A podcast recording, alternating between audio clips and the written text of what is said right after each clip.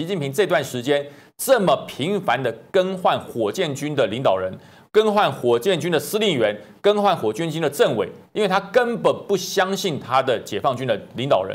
中国从来没有一天放弃武力统一台湾，只是他用的武力是强是少，还是说他的损失是大还是小而已。他是一定要统一台湾，所以很多呃天真的人士认为说，中国没有要打你啦，只要你跟中国好好谈，中国就不会打你。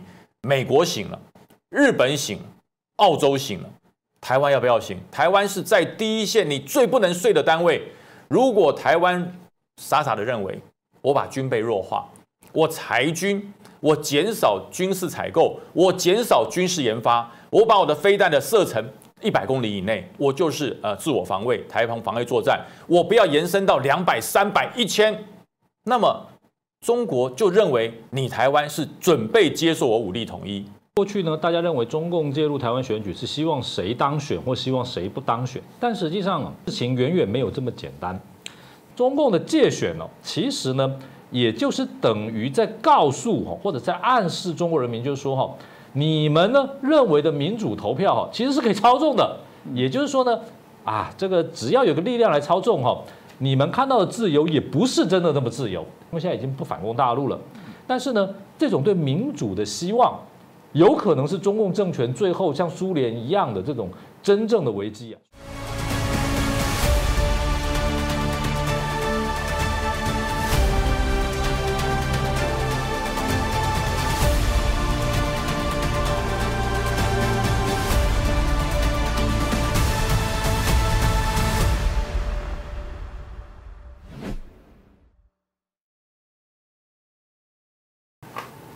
大家好，欢迎收看《震惊最前线》，无马看中国，我是主持人张红林，欢迎再次收看我们的节目哦。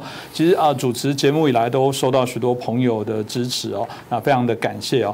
那其中啊，也因为主持的原因哦，当然大家都对于我们节目所邀请来宾，特别是我们民居正教授哦啊，特别的呃尊崇，然后对明老师的部分，都会偷偷问我说：“红林，那明老师如何如何这样子啊？”那我过去的经验，我有过去这个皮肤科呃看诊，有过到阳明。山的竹子湖有过到这个龙洞啦，做经营浮潜的老板啊，不约而同都说是明居正老师的粉丝哦。那他们当然也对于明老师所呃谈的一些相关的议题来讲，都觉得非常的清楚，而且让他们可以解除许多的一些疑惑。然后也有许多人在网络上啊提到了非常多的一些留言哦，希望能得到明老师的一些回复。所以我们今天就好好满足大家。当然啦，这个时间有限，没有办法挑太多题哦，不过我们尽量调整几个。大家比较相似的题目汇整起来啊，我们来请教一下明老师哦。所以，我们这一集很开心，继续邀请到我们台大政治系的名誉教授明居正老师。明老师你好，呃，主持人洪林老师好，各位观众朋友大家好。你刚刚是也跟老师说，我有这个这一次出游到东北角，遇到这龙洞经营浮潜的老板，我说老师他可能你下次去的话可以打个折这样子。那这当然也谢谢大家，不管在海内外的这么多支持我们节目的朋友，真的非常非常的感谢哦。那我想首先我就先。问一个题目哦，就是有一位网友提到说，美国的政要常常公开说了，说他们并不打算去改变这个中国的体制啊。那他们同时呃，又又，但是呢，同时他们又把中国共产党跟中国又做一个划分，也就是说，他们对于中共跟中国的部分，他们认为又不是一个等号。虽然中共多次说你不能把它分开，它是不可分割的哦。那当然，呃，他这时候美国一方面又支持台湾，但常常又说，那我又不支持台湾独立。那所以大家就觉得美国到底在玩什么东西？到底美国为什么要这么做？他们到底压根的想法是什么呢？呃，这是一个很好的问题。其实当然就是你像你所说的哈，这是大概就一些网友们大家关心的问题啊，大家汇整起来哈。那在讲的问题前，我想先回应一下。其实我我在我在江湖行走的时候呢，也不少人问到你，谢谢。呃，不过就是没有像这么多，就是不还是有。那所以我也跟你讲一下，投桃报李。回到刚刚你说的问题，我想应该先这样看，也就是大家关切就是美国对两岸的政策到底什么，这是核心嘛，对吧？所以第一个部分就是美国对中共的这这个战略呢或政策呢，其实如果你一路看下来的话，它是经过一个阶段的演变的，在。一九四九年两岸刚刚分裂的时候呢，美国当时主流想法呢是抛弃台湾，真的是这样，然后想要拉拢中共。那么也就是韩战爆发以前，美国对两岸的政策是拉拢中国大陆，放弃台湾，这是最早版本的弃台论。好，韩战爆发之后，美国的想法呢幡然改变，所以决定说拉拢台湾来围堵中共，把中共跟苏联呢绑在一起，然后去围堵，因为他们都是共产主义。好，围堵进呢进行了大概快二十年左右呢，到一九七零年代初期，美国为了对抗苏联，因为苏联的核子武力呢快速发展，威胁到美国安全，所以美国为了对抗苏联，就开始改为拉拢中共。当美国开始拉拢中共的时候呢，台湾的价值就开始下滑了。好，那么这第二个部分。那拉拢了一段时间，搞到一九九一年，然后苏联瓦解了，东欧各国也瓦解了，然后对美国的威胁小很多之后，美国才突然一看到说，哟，中共又崛起了，然后对我威胁比较大，所以美国对中共政策呢，这时候改变成为和平演变。当然，长期以来啊，对中共也就是和平演变政策，只是这个时候呢，和平演变变得更加积极一点，更加为主力。那什么叫和平演变政策呢？这说起来是话长。我们长话短说，和平演变就是认为，基本上觉得共产主义呢违背人性，所以你一定撑不久。你看苏联就没撑久嘛。你看我们当初对苏联就采取围堵政策，我都没有和平演变，它它自己就垮掉了。所以呢，因为共产主义违背人性，你中共采采取共产主义，你也违背人性。所以呢，我用对付苏联的办法，甚至加码一点点呢，应该可以改变你。啊，那具体来说怎么改变呢？我跟你交流，我不封闭你，然后跟你进行经贸来往，我促使你经济发展。当你经济发展之后呢，然后你就发生变化。那这个部分呢，有机会我们再说。那什么叫做经济发展之后就发生变化呢？经济发展之后呢，会产生中产阶级，而中产阶级会推动民主化。简单说，这个叫做古典民主化理论。那这个理论在欧美呢，大概行之有年，大概一两百年，所以他们觉得说，我们这样走过来的，然后你看台湾、南韩也这样走过来的，所以台湾跟大陆同文同种，台湾可以这样走过来，然后大陆应该可以这样走过来，所以他们就搞了这个和平演变理论。那么中共看到这个之后呢，得其所哉，你要和平演变我好，那我这个反过来玩你。我就利用你的善意，然后利用你的和平演变心态，我偷偷摸摸的壮大我自己。那怎么壮大我自己呢？你不是要交流吗？那我们来交流。你不是要做生意吗？那咱们来做生意。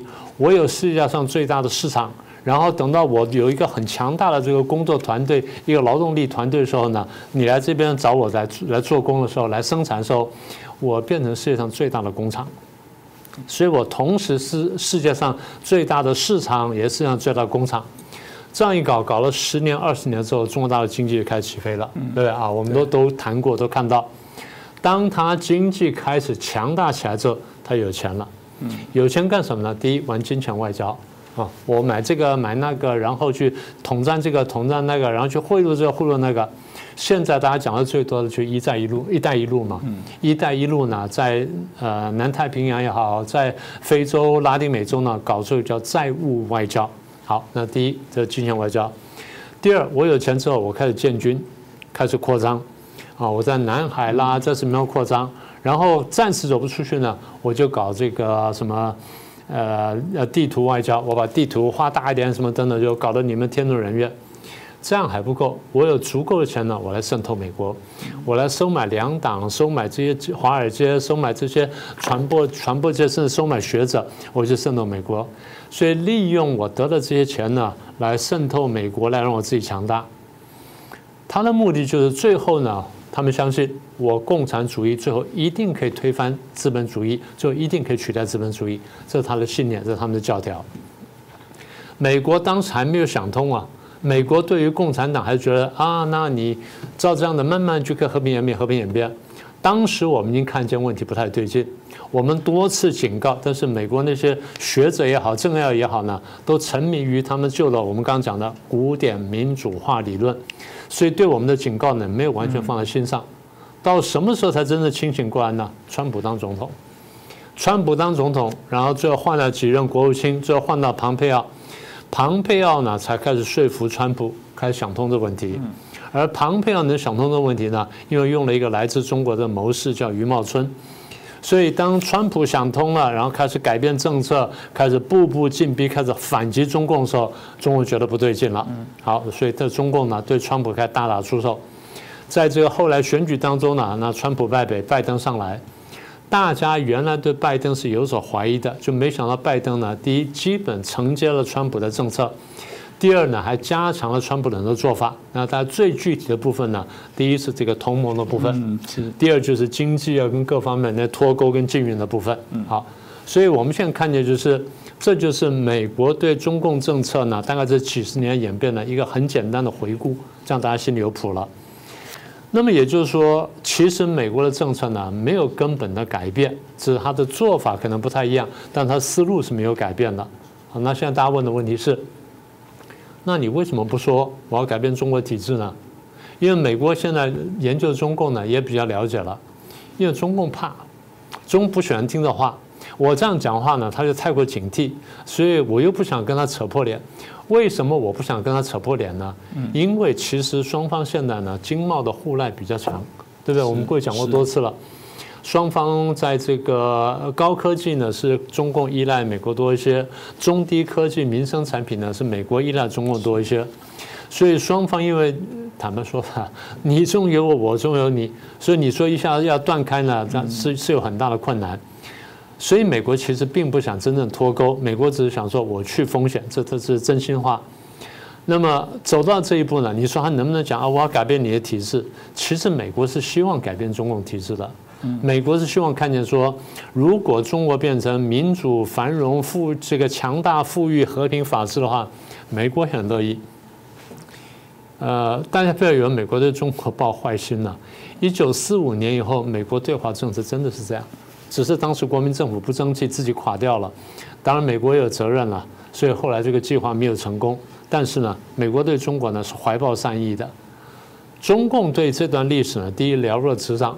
第二，中共对美国的这最后意图呢，也是心知肚明，所以你要和平演变我，其实我也想推翻你。我我们的教材就告诉我们啊，最后共产主义一定战胜资本主义，所以我只要够努力，我够够拼的话，我可以用超限战的方式呢，把你扳倒。好，这是第一层。第二层呢，中共为了打为自己帮自己打气，所以在宣传上讲什么？讲东升西降，对不对？什么叫东升西降呢？东方现在慢慢上升，西方开始慢慢下降，东升西降到达了东强西弱的地步。好，这下这下出问题了。为什么出问题呢？中共被自己的文宣所欺骗，他真正相信真的是东升西降到了东强西弱的地步，所以到时候他干什么？我来争霸美国，我跟美国争霸了。那这下你的言行都开始表露出来的时候，美国当然就看懂了嘛。那美国原来也就心里不舒服，然后就想到说，就想说我要和平演变，你现在你还来挑战我，那当然我就不跟你客气了。所以在川普的后期，当他启用了庞佩奥之后呢，他开始区分中国共产党啦、中国啊，然后中国政府啦跟中国人民。那现在呢，区分的比较简单，就区分中共跟中国。必须这样讲，美国的区分比较准确，而且是一个比较优良的政策。那么也就是现在他们智库也这样讲嘛，我想你在新闻上也看到了，智库讲，我们现在考虑，我们对大陆一些政策，对中国大陆一些政策，怎么样真正能够帮助到中国人民，而不是帮助到中国政府或中共政权。嗯，他也想到这一层了。所以这个东西将来我们有时时间再再细说。那么也就是走到这一步呢，美国的政策其实核心是没有变的，它变的只是一些策略跟一些手法。其实中共也没有变，中共对美国的态度跟基本战略也没有改变。简单说，我就是要扳倒你。所以这是双方的态度。好，最后问题，你说这个美国这段这些年来不断强调我支持台湾，我支持中华民国，那为什么不支持台湾独立呢？很简单，第一呢，中共如果美国公开讲支持台湾独立的话，那中共会翻脸，这就破坏了刚刚讲的美国对中共战略，然后这样甚至可能会引爆战争。一旦这个战争在台海之间爆发的话，美国会卷入。我们多次讲过，美国不希望卷入跟一个有核子武器的国家的战争。那中共是有的，所以美国不愿意卷入战争。虽然美国的战略我们刚刚讲了是和平演变，而不是战胜中共。好，这是第一层。第二层讲的比较权谋一点，对美国来说呢，台湾是张好用的牌。是怎么好用呢？最后的牌呢，就是台独牌。但台独牌什么时候最有用呢？不是打下去有用，打下去呢一翻两瞪眼，有就有，没有就没有。台独牌最好用的时候，就是我在手上挥舞，但不真正打下来的时候，对不对？嗯。我我可能打他的牌，讲讲就收起来了。哎，我可能打的牌拿出来又挥两下，又放进去了，这时候效用最大，对不对？打下去就没有了。所以你说美国老谋深算是老谋深算，那这个部分呢，将来我们有相信呢，再来再来解释。所以回复刚刚讲到你的第一组问题呢，大概是这样的，也就是说，美国真的希望呢，中国走上民主、自由、和平、均富的道路。那问题是看说中国人自己怎么想，中国共产党呢怎么看这个问题？这蛮重要的。这也许延续我们之前有一些人会说啊，美国那么支持台湾，你为什么不直接建交呢？我想这背后的考量的概念的逻辑会是非常相似的。接着我想请教老师下一个问题哦，因为我们刚刚有提到了这个美国为了联中来抗俄或制俄，然后你们不能讲抗俄，就联中来制俄。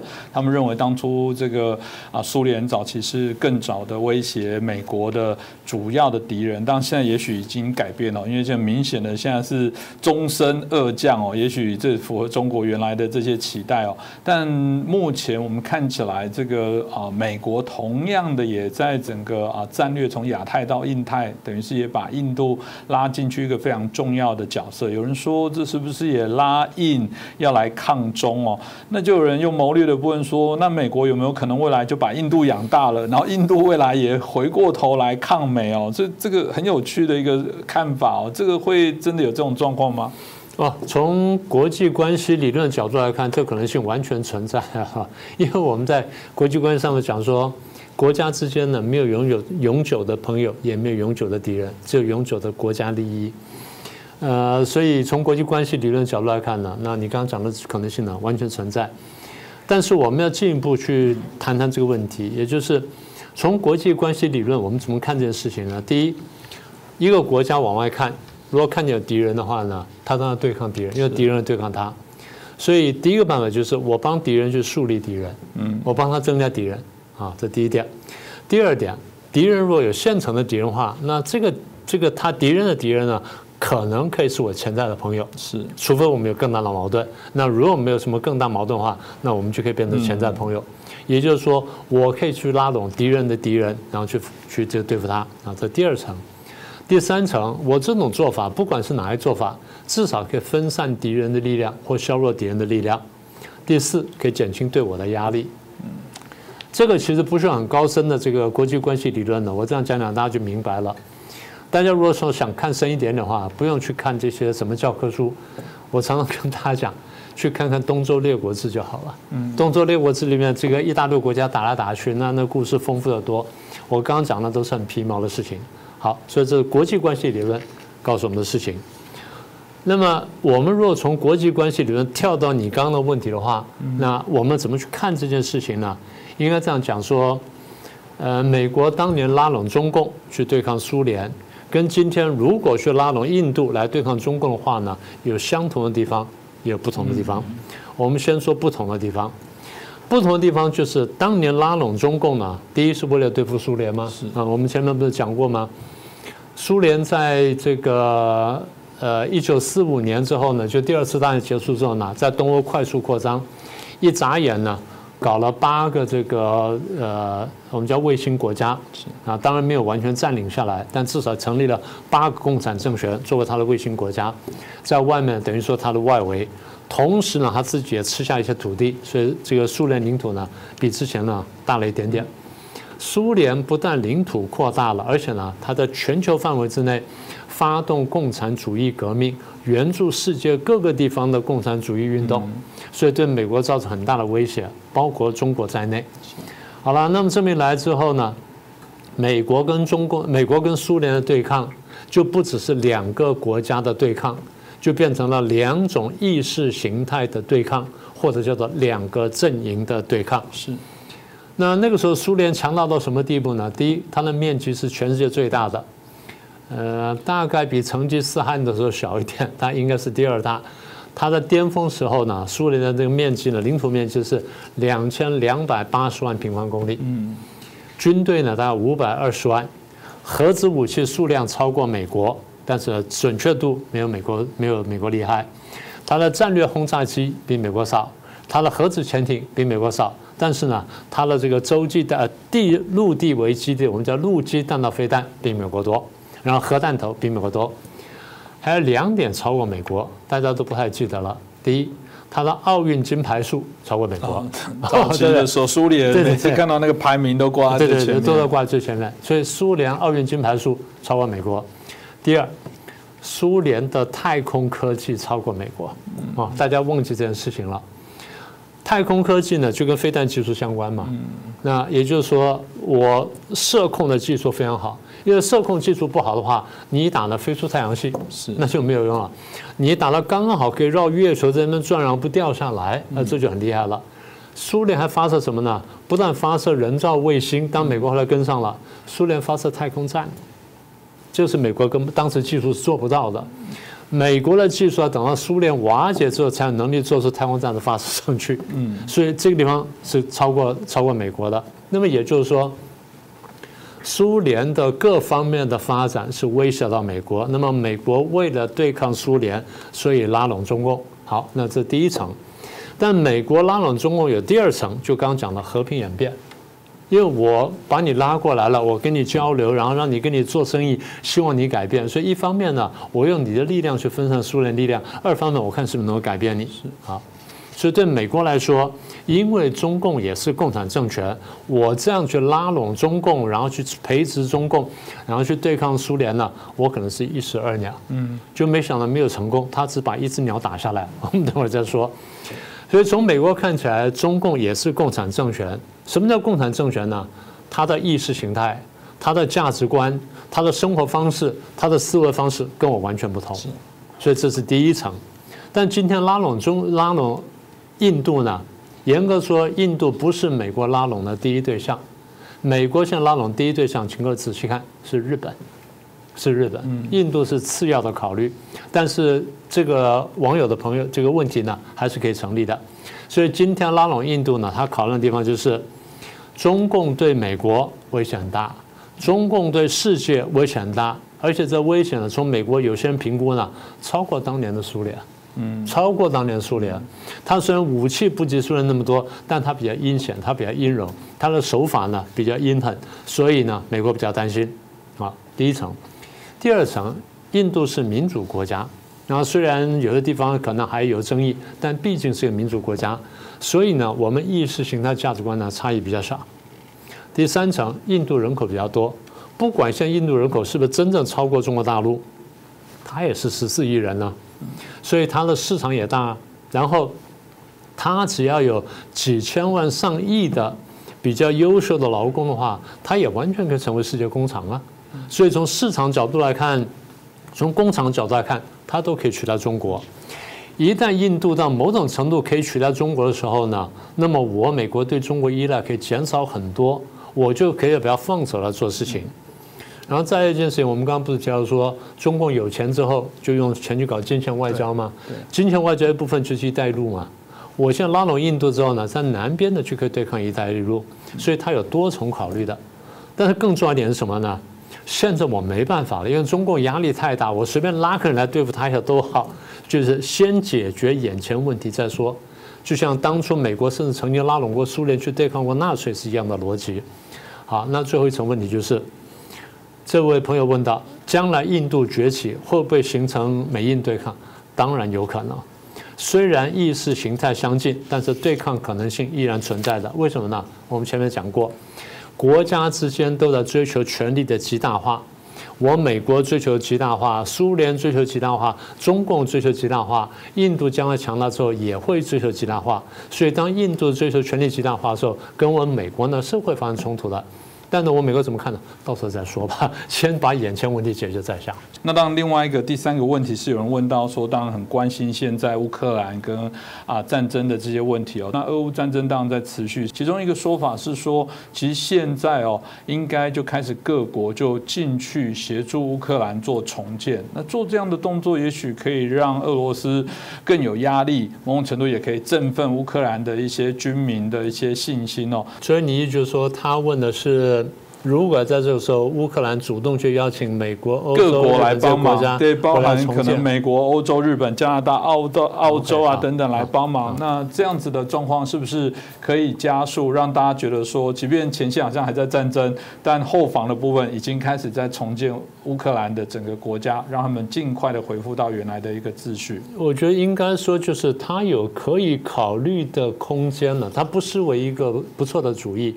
因为其实我们注意到哈，在五月上旬的时候呢，发生过一件事情，有过新闻，请各位回去查一下哈。当时就是欧美国家召开了会议，然后乌克兰也参加了，当然俄国是没有参加。讨论什么呢？讨论如何重建乌克兰。那么也就是五月上旬谈这件事情，表示他们看见乌克兰战争快要结束了，就战争的结束曙光已经在眼前。但是会议的内容跟细节并没有公布，所以我们不晓得具体谈到什么。呃，欧美国家目前对于俄乌战争的战略设想是这样子：我们先在战场上打败俄罗斯。好，什么叫打败？不一定把它把它消灭，但是要打到俄罗斯手不举不起来，让他没有力量，然后没有这条件发动下一场战争，打到这个地步，好，这叫打败。好，那如果是这样的话，那又又看见战争那个结束曙光在这个在地平线上，那为什么现在不敢大声说重建乌克兰呢？我觉得因为欧美各国在判断呢，他们觉得还有一些不确定因素。嗯，第一个就是其实我们刚刚也谈到了，你现在啊就请这些私人厂商进去，那么会不会有战争的风险？你如果说在后方大概不是问题，但你如果说在那几个扎波罗热那几个地方，或者说那四个省的话，那可能的风险比较高。大概就是各国的政治领袖呢不敢做这个决定，这第一层。第二层就是，如果是摆在后方的话，那大概比较没有问题。那这个倒可以认真考虑。第三点，我觉得什么呢？现在你可以看一下这个大概这些大国的讲话哈。你有没有注意到，就白俄罗斯总统讲话比较狠，对不对？他其实讲说啊，怎么样我就怎么样，我就怎么怎么怎么样，然后核子武器也到了这里了，一副就是摩拳擦掌，随时随地准备要进要进入战场一样。虽然白俄罗斯不一定真正会，也不一定真正敢介入战争，但在这个节骨眼上呢，大家宁可就是不要在节外生枝，这是第一个考虑。第二个考虑就是，俄罗斯现在快要打败的时候，俄罗斯会不会横生枝节？譬如说，他另辟战场，他当然不太敢攻击，直接攻击北约国家，但是攻击北约以外的国家，尤其是附近的国家，对他来说完全有可能的。譬如说摩尔多瓦，嗯，摩尔多瓦比台湾少一点点，大概少三分之一左右，大概两万多平方公里，然后兵力、人力各方面都比较薄弱，所以打摩尔多瓦完全可能啊。这第二件事情。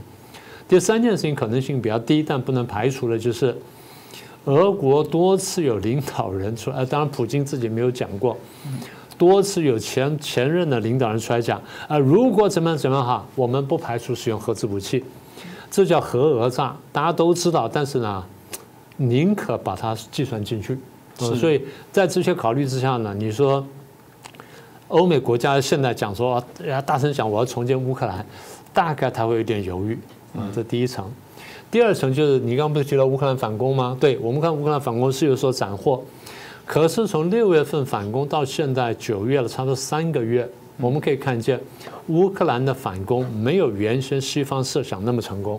是，那当然现在如果说 F 十六进去了，然后一些主力坦克进去了，那会不会有个明显效果呢？我们还要有待观察。但是我们确定一点就是，乌克兰的反攻的人力大概不太够。是哦，你不如说有人来这个上战场，有些武器你不搞个不搞个两年三年，你是不会熟手，你很难用的。所以他的反攻是不是那么快见效，不敢说。所以我们过去提醒过大家一件事情：乌克兰的反攻效果如果不大，然后欧美各国判断你几年之内呢大概不会成功的话，欧美各国有可能为了自己国家利益的考虑，会逼乌克兰说你要不要先地停火，先停下来。我们不是不让你打，但先停下来，因为我们也很累了，我们也没有力气帮你了，所以乌克兰也必须把这件事情考虑进去。所以你刚刚讲说这个重建的问题，我觉得它可能牵涉到的就是各国对这场战争的走向呢，跟后来未来几个月的动向呢，可能还有一些不确定因素，所以大概暂时还不敢想这件事情。那我们如果不过这个倒是一个可以考虑的点了。我们再往后观察看一看吧。嗯，我相信啦，这个大部分尤其是收看我们的呃震惊最前线的朋友，一定是对于乌克兰是较为支持哦。我们也认为俄罗斯这入侵的做法是应该予以严厉的一些谴责。但话又说回来，所以你要谴责那些发动战争跟侵略的人，台湾老是在检讨我们自己这些受害跟被威胁者，这不是台湾乐于看见哦。台湾同样接下来的选举，同样这种问题也会不断产生，因为我们看起来有的人又用这个战。战争和平。啊，搭着中共的这些呼吁跟口号，又来威胁台湾。以这个乌克兰的案例，如果乌克兰一直在持续下去，我猜这或多或少可能都会影响各国啊，包含对乌克兰的支持，这搞不好都会影响台湾的民众对于这些战争的部分更加恐慌。我想这个我们值得未来啊，这节目当中我们会持续的再邀请老师来跟大家介绍。所以，我们这一集大概就是啊，总理的一些网友几个一些提问的部分哦，大概啊，请明老。时候跟大家来做分享。那当然，如果喜欢这一集，也希望大家帮我们转传、按赞、分享给更多的朋友。同样，如果还有问题要请教老师，也欢迎大家留言。今天就再次谢谢明居正老师，也感谢大家的收看。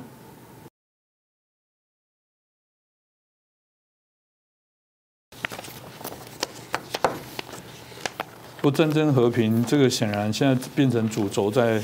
呼吁了，老师怎么看那个战争和平？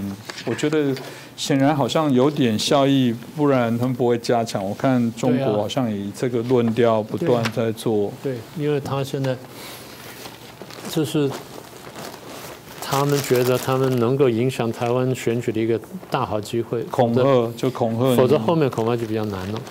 但这个这个解解套可能可以聊一下，这这怎么去解这些问题？对，因为我回去想想看。对，我觉得。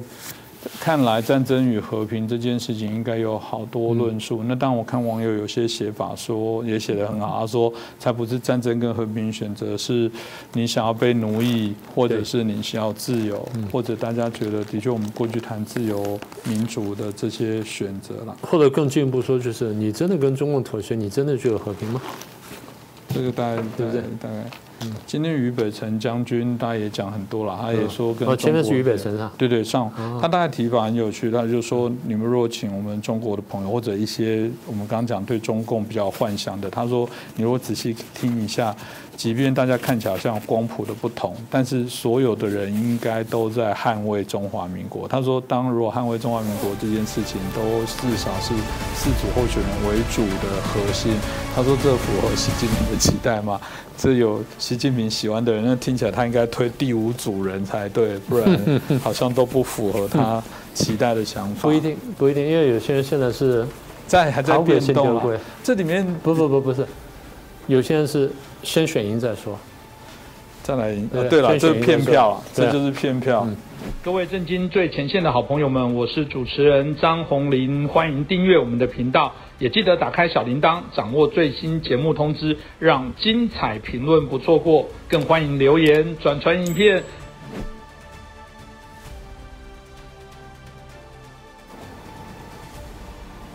大家好，欢迎收看《震惊最前线》，无马看中国，我是主持人张宏林。再次感谢收看我们的节目哦。最近大家在讨论习近平会不会到 G20 哦，当目前看起来是不会出席哦。当在讨论这件事之前哦，如果大家还在回想之前他去参加金砖的峰会哦，呃，他回到这个中国的时候，并没有直接到北京，是跑到新疆去哦。大家一直认为说，哎，是不是出了什么事？就是许多的一些俄语啊，有人当然正面的说没有很单纯啦，就是做一个例行的视察。有人说，哦，这个可能。担心北京的内部是不是有什么样的一些风吹草动哦，所以他必须做内部的重整好之后，才敢安心的回到北京哦。但台湾的国防部，我们中华民国的国防部同样也呃提出了一百一十二年的中共的一些啊有关军力相关的一些报告，这里面当然也还是提到了啊，尤其在选举接近哦，啊中共显然对于台湾还是有非常多的这些企图哦，特别在不管选举或者因为它内部现在发生许多。多的事情有没有可能来转移焦点哦？这些啊，随着我们选举的时间接近，随着中国内部的问题越来越多，显然大家就持续的关注。所以台湾应该如何来自处？我们今天好好来讨论一下。那我们很开心今天邀请到两位来宾哦。首先是我们台湾智库的咨询委员张国成教授，主持人好，大家好。啊，另外是我们的备役啊少将，也是我们桃园市议员，我们于北辰将军。主持人好，大家好。我们刚刚有提到了这个习近平哦，在金砖高峰会议结束之后，没有直接回到北京哦，反而绕到新疆。当然有提到了这个对于社会维稳的一个重要性哦。那当然大家也觉得这好像不大单纯哦。一方面也看到中国军方有一些啊这个调整哦。那另外一方面，中共的国防部啊这个新闻局里面的这个发言人哦，他特别也谈到了说。啊，他们针对这个啊，之前火箭军或者啊，他们在国防部里面，在这个国啊中共里面哦，啊中共军里面，如果有任何的这些贪腐的部分，必定严惩不贷哦。这是不是也代表了整个中共现在军方其实还是处于非常不稳定的状况，所以才会有这些大家所看到的。现在习近平显然对于这个啊所谓的内部的军方的这些维稳的部分哦，产生许多的一些担忧。老师你怎么看待这个事件？首先呢，这个中国人民解放军火箭军哦，是习近平上来之后哦，一个新成立的军种。它当然历史很悠久，以前是第二炮兵，但是呢，啊，习近平把它等于化案为民啊，这个不敢不不仅是更改了名称哈，而且呢给予高度的重视啊，在这个二零一九年的这个阅兵里面也高调的亮相，代表了习近平对这支武力的重视。啊，也是他军改的具体成绩之一啊。结果现在呢，啊，发生了这个火箭军高层啊，包括司令员跟政委同时这个被撤换的这样的事情，而且不是从火箭军内内升，而是从海军调过来，代表了哈这个火箭军整个高层的人士必然是出了严重的问题。那又印证了他正式的这个发言人发言哦，好谈到了这个贪腐毕竟严惩哦。就中共政权的这种过往的记录以及语言的运用，哈，可以想见，一定是发生了非常严重、纸包不住火的问题。然后呢，习近平呢特特别呢前往新疆视察，啊，除了公开的行程之外，哈，啊，我个人推测，哈，新疆有许多这个中共的这种秘密的武器，好，飞弹的试验基地，啊，试验设施，啊，应该也是到那些区域，哈，好去进行视察。好，一方面安抚，好，另外一方面也是训令，好，这方面的这个问题，哈，好，可以说呢，这个中共军内哈的问题啊，可以说是方兴未艾，并不是习近平上来之后，哈，好大刀阔斧的把这个过去的军区改为战区，好，然后高层人士全部换血，好，然后成立新的军种，像火箭军啊，什么战略支援部队这些，哈，好就可以让他完全高枕无忧。我认为目前看来，哈。显然，不管是他自己还是外界哈，对于这个军内的稳定哈以及风气哈，大概都太过乐观。实际上呢，世界各国哈军事的问题相对来讲，第一个基于保密的要求都是比较封闭啊。第二个，他的人事哈好也相对是不太可能好完全这个像一般的文职机构那么的透明。这个连包括美国都差不多哈啊。第三个呢，就是军事的研发哈，其实有一定的风险性，也就是说。诶，一个新式武器的这种从研这个这个构想哈到研发哈到啊成军服役，其实时间很长啊。即使美国呢，也常常会出现这种投资研发哈好之后呢，这个技术瓶颈不能突破，好成效不如理想的事情。所以在这中间本来就存在好一定程度的不透明，好也一定存程度存在的这种。诶，经费运用的比较任意性也就是你没有办法像民间的机构一样哦，好文职的机构一样哦，好这个成本跟效益这么的确定哦，啊，所以在这中间呢，老实说，诶，从前苏联哈，好到这个现在很多先进国家这方面的发生了这种浪费啊、投资错误哈，好的情况其实都不少见。啊，在这中间呢，当然呢，如果是这种啊，这个有心人士哈，就可能有上下其手的机会啊。比如说，我现在啊，这个在各项的这个项目里面哈，啊，这个从中上下其手，好图利自肥啊，最后结果呢，归咎于技术不能突破，达不到效果啊。而且呢，很多武器装备做出来之后，特别是火箭军的啊这个导弹好，或者是各类的装备哈，你平常是不太可能说演训的时候就发射几颗看看看看效果怎么样，所以呢，存在的这种这种豆腐渣工程的可能性哦，可能比其他的军种哈要来的大得多啊。毕竟你这个飞弹是造出来之后哦，现在美方解密的文件哦，其实有很多的洲际飞弹哦，在当年哦，就是一九五零年代六年代做出来哦，其实是不能发射。好，或者是说呢，好，离这个技术要求的标准哦很远，但是呢，平常因为第一个不可能，好，这个每个基地每一颗飞弹都拿出来试验一下，啊，都只是一些模拟的测试哦，好，所以呢，好许多问题，也就是说他在那边虚张声势当纸老虎，其实很多年，好，苏联解体之后的文件也证明说，其实账面上有非常多的飞弹，真正管用的哈。数量并不多，这不一定是完全是因为贪污，而且是因为它技术的问题，啊，所以呢，这个习近平呢，啊，虽然把这个火箭军的这个地位予以提升了，但是它里面的战备状况，啊，真正技术的可靠性，哈，我相信中共高层哦，好也是心知肚明，甚至也有还有很多他们也不能控制的成分存在啊，好，在这样的情况之下，习近平啊，这个前往新疆还是对这个火箭军人事的调整，除了反腐之外，哈，恐怕也是。希望借由这个换的领导班子哈，好进一步把里面的问题哈，不管是技术的问题还是人为的问题哦，好把它整顿啊，因为这个跟陆军、空军、海军啊其他单位可以经常实施演训，好甚至可以拉到国外好从事维和行动好，然后跟地方的距离也比较接近，这其实是不一样。火箭军是特别的隐秘，而且好这个黑箱哦特别多的地方，所以这中间如果发生什么贪腐的事件哦。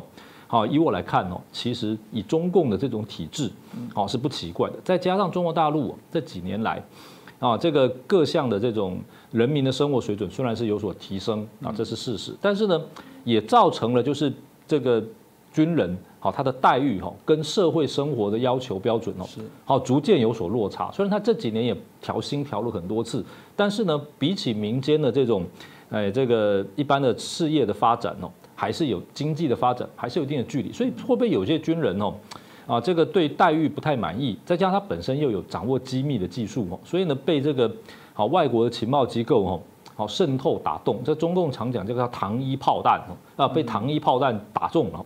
好，这一点其实他以前内部的文件也经常有下发，就是好这个哪个地方哈，好有人这个投敌叛国啦，好出卖情报啦，好要不然就是在不经意间哈，好转业啊转业到民间，因为他们这些人是有技术的，然后好泄露了这个机密，这些东西呢都是好这个中国人民解放军在现在看起来壮盛的军容之后哈好的问题是，所以像现在比如说北京啊之前这个周周遭发生水灾哦，好这个。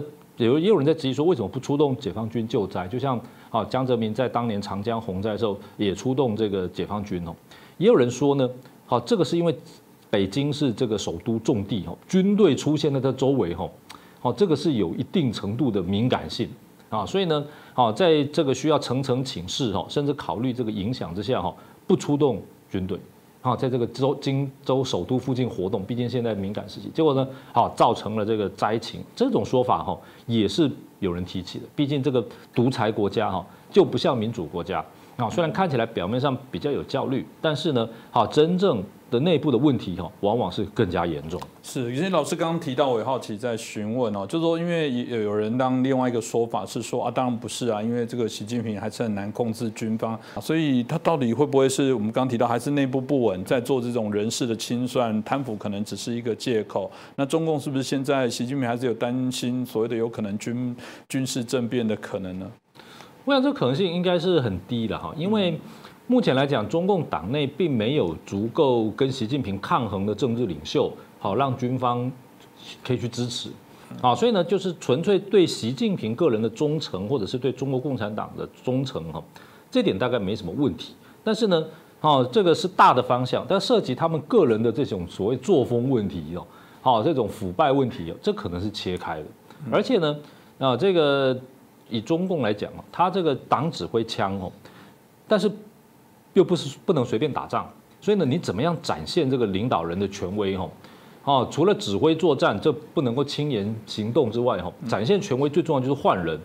哎，我什么人换换人才能展现我这个真的有这个领导的权威嘛？所以，哦，这个常常在换人，哈。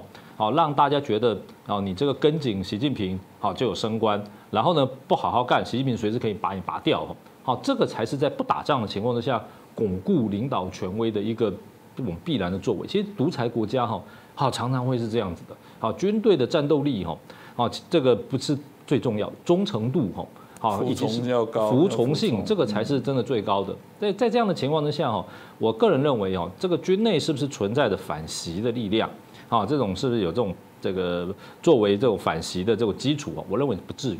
但是呢，好个别人哈，在这种哦贪污腐败的情况，像刚刚讲到军内本身的不透明性，好，然后军地的这种经济条件的差异哈，好，的确有可能让很多人哦。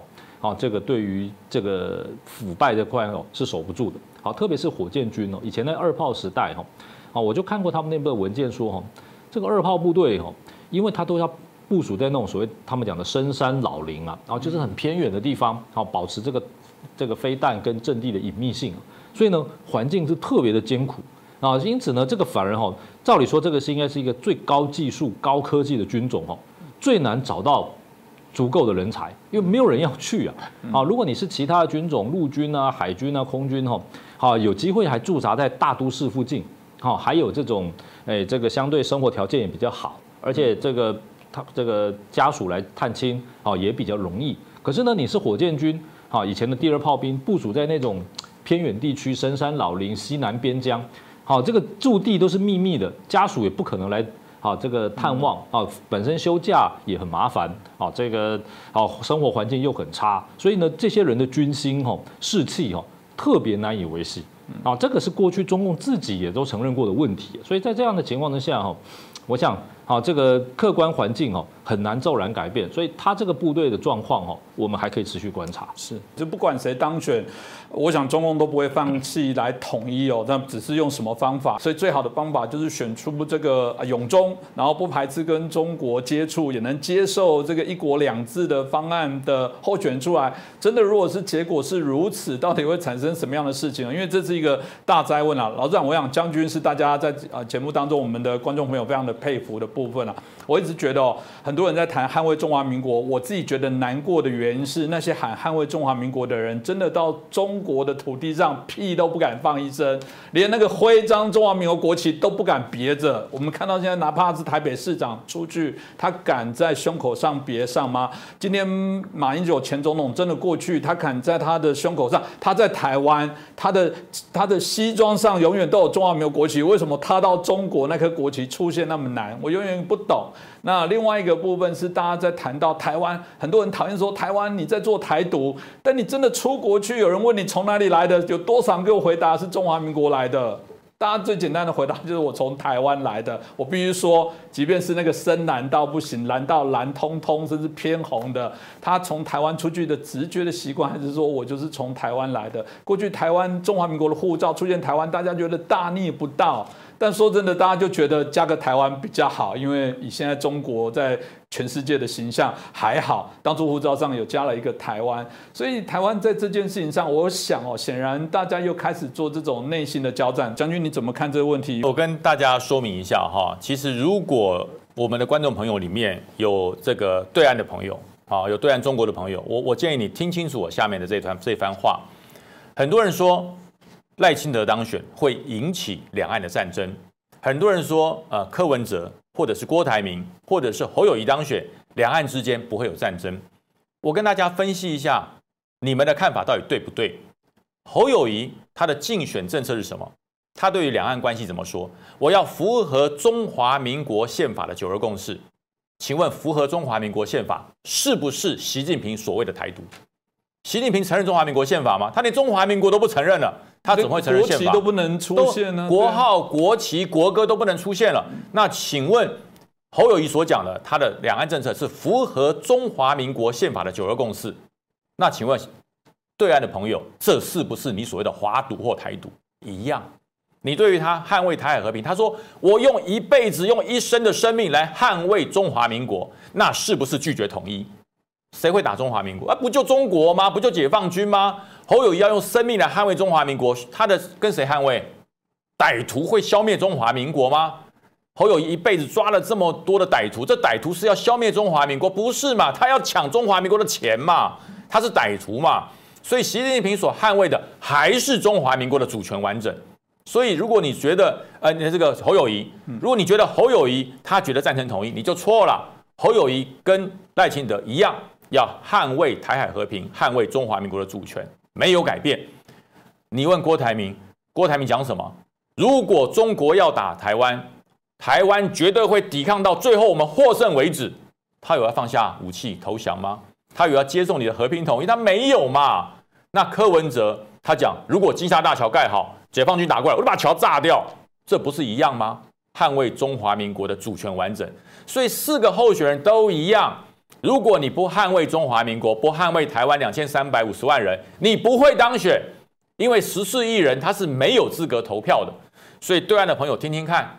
四组候选人有哪一个是要放弃中华民国主权？有哪一个是要接受你们的和平统一？有哪一个是要接受你的一国两制？侯友谊公开说拒绝一国两制。那么习近平说他要推动一国两制。那请问侯友谊符合你们的要求，符合你们的期待吗？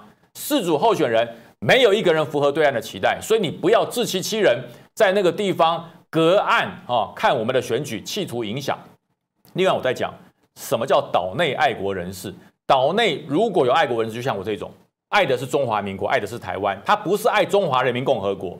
所以我的爱国跟你的爱国不一样，就跟你到美国去，到新加坡去，到日本去，他们爱的国是爱他们自己的国家。我们在台湾的所有百姓同胞，我们爱的是中华民国在台湾的这个主体政权，而不是爱中华人民共和国。所以你不要会错意了。如果岛内你所谓的爱国人士是爱中华人民共和国，对我们来讲，那叫什么？那叫叛贼，那叫背骨。所以你这些岛内爱国人士，如果你觉得不错，你把他带回中国去，好好的爱中华人民共和国。在这个地方，在台湾这块土地，爱的就是台湾，就是爱中华民国。另外，我在说哈，呃，美国最近开始对我们有很多很多的协助，所以呃，中国就讲，你不要挟洋自重，挟美自重，美国不要给台湾台独错误的讯息。我告诉大家。什么叫错误的讯息？错误的信息就是放下武器、坦白从宽、抗拒从严，这才是错误的信息。当年国民党长江两岸开始跟你们和谈的时候，谈完之后呢，马上渡江灭了国民党，国民党要到台湾来的，跟你还能谈吗？所以错误的信息就是放出似是而非的投降讯息。放出只有顺从中国共产党才有生机，这才叫错误的讯息。所以四个候选人都是捍卫台湾，只是谁讲的坚决，谁讲的具体，谁讲的模糊而已。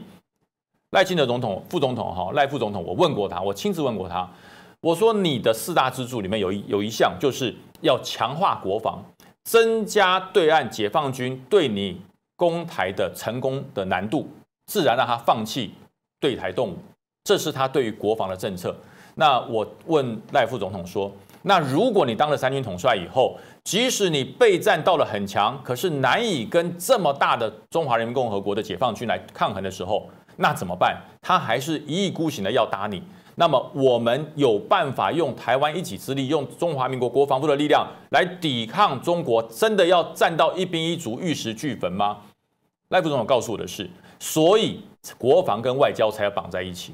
光凭中华民国，光凭台湾要对抗中华人民共和国解放军，说句实话，我们不要讲大话，我们没有办法。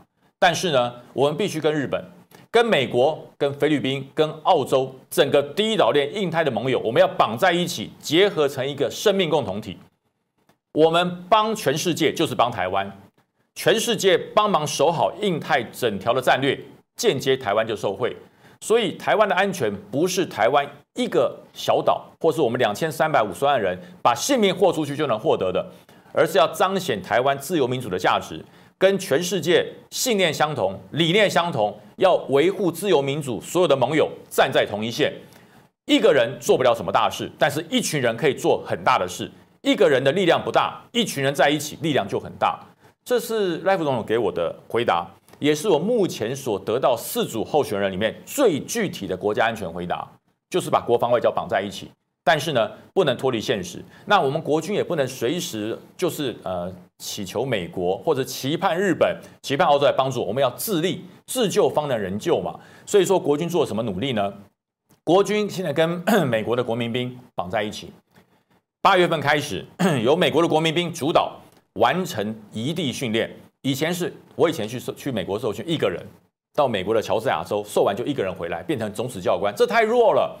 现在做法是从一个营到两个营，甚至未来不排除一个旅过去，就是整体战力过去，跟美国的国民兵来做协同演习。为什么做协同演习？军中如何发扬战力？第一个，你从单兵开始，就是第一个射击、运动、联系这三个绑起来，你才能形成有效的战力。但是涉及、运动、运动联系，你永远都是跟自己的、自己的阿兵哥、跟自己的军队在练习。你如何把第一岛链串起来？你如何把印太战略串起来？所以你必须要熟悉美军联系的方式，你必须要熟悉美军火力支援的方式。你必须要知道三件事：在的战场上，在整个第一岛链上，我在哪里，敌人在哪里，友军在哪里。你要把这三件事绑在一起之后，战力才能延续，战力才能变成一个网。所以说，现在国军正在朝这个方向进展，而且是现在进行式，不是说说而已。现在正在做。另外，我在讲呢，中国一直在强调一中原则。跟美国所说的一中政策，我很轻松而且很浅显的告诉大家，这两个差别在哪里。中，我先讲中国的一中原则。中国的一中原则最终目标就是孤立台湾，把所有承认台湾的人，把所有想协助台湾的人，全部透过中国的经济体压制他，让你不敢跟台湾做朋友，叫做孤立台湾。一中原则，中国就是要孤立台湾。而美国的一中政策目的是什么？维护台海和平，这是两件完全不同的事。一中政策就是说，希望两岸互不动武，两岸不要用武力解决纠纷，两岸不要用武力解决分歧。我会维持台湾足够的抵抗力量，必要的时候美国会出兵。但是呢，台湾不要挑衅，台湾不要再反攻大陆了，台湾不要再主动去跟中国宣战了。这是一公一中政策，所以我讲嘛，中国的一中政策就是孤立台湾。哎，中路中国的一中原则就是孤立台湾，美国的一中政策就是维护台海和平，这是两件完全不同的事情。可是你不要听到一中就认为啊，那就是习近平赢了，不是？一中政策跟一中原则完全不一样。最后我再讲到哈，呃，国军最近要采购火山布雷系统，很多人讲这个布雷系统来了，就把台湾变成地雷岛，以后我们到海边去玩耍，动不动就会踩到地雷。这就是解放军的大外宣，这就是解放军企图用舆论、企图用最便宜、最廉价的方式，让台湾不要获得阻止解放军登陆最大的阻碍。嗯，火山布雷系统平时它会开到海边去去布雷吗？就是为了要防止当年金雷金门雷区的遗憾。金门的雷区布下去之后，无法排无法排除，它随着潮汐、随着沙滩的流动，它到处跑。以前的地雷图都不能用了，所以造成了很多的居民无辜的受伤甚至丧生。那么现在的火山布雷系统就是平时不布雷，平时我们只是完成战术的规划，等到解放军准备要渡海、要跨越台湾海峡的时候，我们会在四十分钟之内把所有的雷布到定位，而且这些雷呢，它是肉眼就看得到，它不是埋在下面，它是跟一根一根的像鬼条柴一样插在上面，你都看得到。而且呢，它可以定时销毁，不需要去人工排除。所以这种事情，你认为解放军怕不怕？怕死了！如果在我们说的红色海滩，在四十分钟之内全部布完雷，解放军怎么登陆？他一定要朝不好登陆的方向登陆，峭壁、岩石，那么对我们防卫是不是极为有利？所以解放军当然透过的各种方式，中国国台办透过各种方式。谴责台湾破坏和平，谴责美国破坏和平。为什么？因为我们正在维护和平。对于他来讲，什么是和平？统一才是和平。对于我们来讲，维护台海和平，维护台湾的自由民主，才叫真正的和平。所以很多人说，我们要呃排除这些这些装备，不让美国卖给我们。这些人其实就是中国的马前卒，就是中国大外宣对台湾统战的所谓的阴谋分子。所以，我们大家要认清楚谁是盟友，谁是自己人。呃，最后我做一个很简单的结论：我们对于内部要团结，十四个候选人，你要争取票源，你要争取台湾永永永生永续、子子孙孙的和平。只有一件事：哪一组候选人可以促成台湾人民的大团结，你就是最佳的领导人。哪一个候选人是用分化的方式，是用分歧的方式，是制造纠纷的方式来获选，你就是台湾的灾难。所以对中国而言，他希望的是纠纷分裂，他才可以统一。对于台湾两千三百五十万人，我真的呼吁大家找一个能够台团结台湾、团结两千三百五十万人，没有任何隔阂，因为我们共同的目标是和平，我们共同的目标是富裕、自由跟民主的生活。所以睁大眼睛，选出你最适合的候选人，不要受对岸影响。从我们过去看到，中共也不断对台湾的一个手段改变啊。从过去用啊武力的威吓的部分要打台湾，后来的部分用买台湾，甚至现在觉得有更廉价的方法，就是骗台湾。透过现在网络的发展的方便哦，的确像刚刚两位老师所说的，他们透过各式各样的方法，这些错假的讯息，大概就把台湾内部哦纷争给拖垮。所以这时候更是我们啊所有的啊台湾的朋友，我觉得我们更要很理智跟谨慎啊。我想我们面对的挑战不小，我们当然都希望在啊明年一月十三号可以选出啊对台湾最有利的这些候选人。当然我们也希望我们在节目当中所啊秉持的一些理念呢，我们还是希望持续的啊希望中国的人民也可以享受到民主自由的滋味哦。再次谢谢将军，也谢谢我们国成教授，也感谢你的收看。喜欢我们这期的节目，也欢迎帮我们转传、按赞、分享给更多的好朋友。感谢大家。那个黄牛票，可是那个黄牛票有一段时间会最高，到了快要开赛的时候，如果你还没卖掉，我想那个就会赶快降价，因为一开赛之后就基本对已经基本就开始几乎没有价格了嘛。所以我觉得它这个整合也是这样，就是现在是今天是九月七号，嗯，到那个登记之前呢，那个一定是十一月二十，对对对，一定是会越来越高，会越来越高，会越来越高。因为嗯柯文哲也好，郭台铭也好，其实我相信这些人没有笨到说哈，几个人出来一定是不会上的啦。嗯，怎么可能会上，对不对？除非他有那个把握可以完全压倒国民党的组织战呢，对不对？但是，所以一定是在谈说谈条件，条件如果可以的话，大家一合，那就是之后稳赢的，就是准备准备分配。可是这也是有那个时效性啊。嗯，因为到了选前，我觉得选民哦，尤其是非绿的，还是会基于对民进党仇恨值，还是觉得说这样分分别分裂投票，还是会便宜到民进党。所以它整合也是跟黄牛票一样，会价格会逐渐拉高，尤其随着比赛的开始，想去看的人我还没有票，我一定会很紧张。但是到了开始或者之前的时候，那就又下降，我猜是这样的，我猜是这样。那而且国民党其实我觉得他收他对民众党也好，对民进党也好，对民进党当然是拼命打嘛。现在今天打那什么违建那个，对我看现在都在讲违建。可是你要收拾柯文哲，国民党也不见得会手软。呃等等，如果态态势底定啊，对啊，当然等态势底定，包含郭台铭都一样啊。对啊如果他最后执意还是选这个自己人过去拿到的资料，一定是最完整的啊、是啊是啊，尤其是内斗像当年内行啊对啊，对啊收拾那个宋楚瑜，那有这个也是有有有经历的。好，谢谢，OK，谢谢谢谢。好那就麻烦我们赶快拍个照，哦，好，没问题没问题。再麻烦一下。因为四个候选人都是要维护台和平，所以中国这么来骗自己的。其实回过头，我刚刚提到了，我觉得岛我们组内的候选也有些也是有这样的问题我觉得不不好，这个也是一个对他自己的支持，这个是一个那没有没有将军没关系啦，大家大家不用客气，中间，主持人中间。没啦，没没差，我站中间站累了，我们换一个不同的方法。